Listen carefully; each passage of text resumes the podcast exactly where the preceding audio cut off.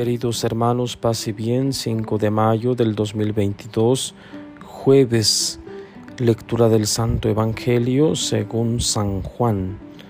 En aquel tiempo Jesús dijo a los judíos, Nadie puede venir a mí si no lo atrae el Padre que me ha enviado, y a ese yo lo resucitaré el último día. Está escrito en los profetas, todos serán discípulos de Dios. Todo aquel que escucha al Padre y aprende de Él se acerca a mí. No es que alguien haya visto al Padre fuera de aquel que procede de Dios. Ese sí ha visto al Padre. Yo les aseguro, el que cree en mí tiene vida eterna. Yo soy el pan de la vida. Sus padres comieron el maná en el desierto y sin embargo murieron. Este es el pan que ha bajado del cielo, para que quien lo coma no muera. Yo soy el pan vivo que ha bajado del cielo. El que coma de este pan vivirá para siempre, y el pan que yo les voy a dar es mi carne para que el mundo, para que el mundo tenga vida. Palabra del Señor. Gloria a ti, Señor Jesús. Bien, hermanos, hemos llegado al núcleo central del capítulo 6 de San Juan. Tenemos ya varios días escuchando este capítulo y teníamos que llegar hasta esta parte del Evangelio. Jesús se declara como el pan de la vida, el pan que da vida, el pan verdadero, el único pan que puede ayudar a la humanidad a vivir en la eternidad. Entonces, en este capítulo 6, versículos 44 al 51, Jesús declara que nadie puede ir al Padre eh, si no es por Él. Y tampoco nadie puede ir a Jesús si el Padre no lo atrae. Es decir, eh, se nos vuelve a recalcar la importancia de la Trinidad y en este eh, momento la unión íntima que hay entre el Padre y Jesús y viceversa. Y la confianza que nos da Jesús el día de hoy para aquellos que creen en que esto es posible es la resurrección. Ese es el regalo para los que creen. Entonces dice San Juan, está escrito en los profetas, todos serán discípulos de Dios. Todo aquel que escucha al Padre y aprende de Él, se acerca a mí. No es que alguien haya visto al Padre, dice, fuera de aquel que procede de Dios, ese sí ha visto al Padre. Es decir, eh, Jesús quiere dejar bien claro que Él es el Mesías. Seguramente lo decía porque en el pueblo se rumoraba o, eh, tendían a no creer en Él, puesto que se sentían hijos de Abraham, hijos del único Dios verdadero, por lo tanto eh, no podían creer en alguien más. Y Jesús eh, quiere hacerlos entender que no están, en, no están en el error si creen en Él, porque Él procede del Padre y el Padre está en Él porque el Hijo ha visto al Padre, puesto que es de ahí de donde viene. ¿no? Pareciera como un trabalenguas, eh, sin embargo el sentido último es que todos creamos en el Hijo como aquel que procede del Padre. Así lo decimos en el credo.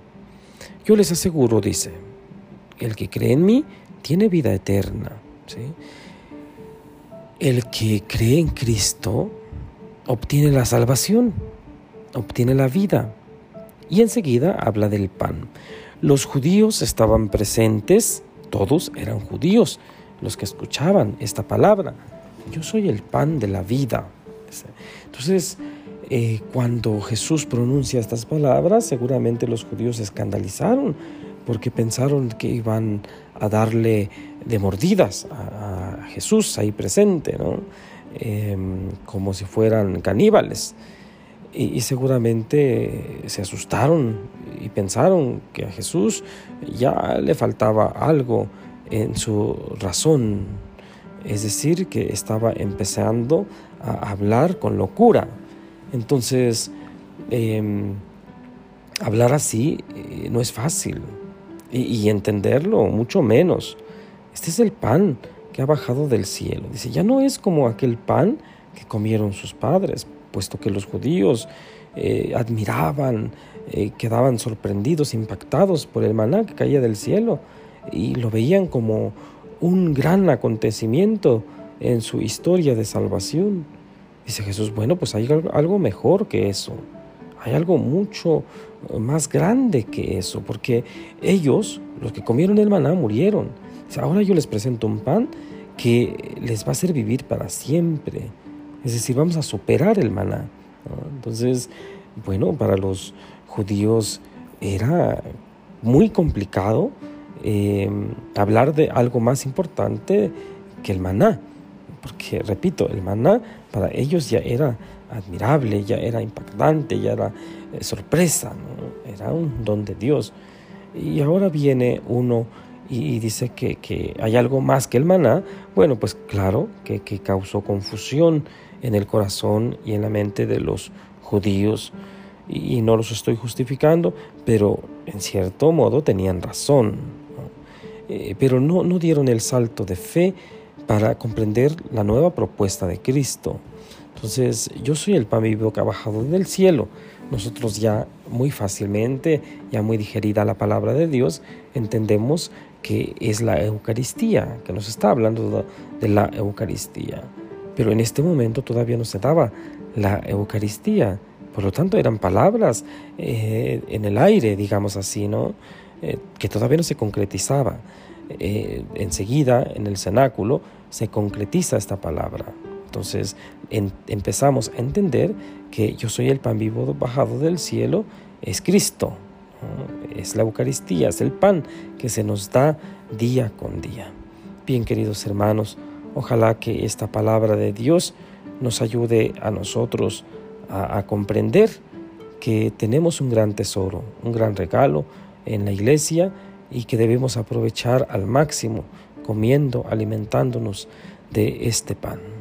Por cierto, hay un gran santo que dice o decía que después de la comunión todos los que participaban en misa y comulgaban debían de ir de regreso a su casa con dos candelas a los lados, porque llevaban a Jesús en su boca, en su corazón, en su cuerpo.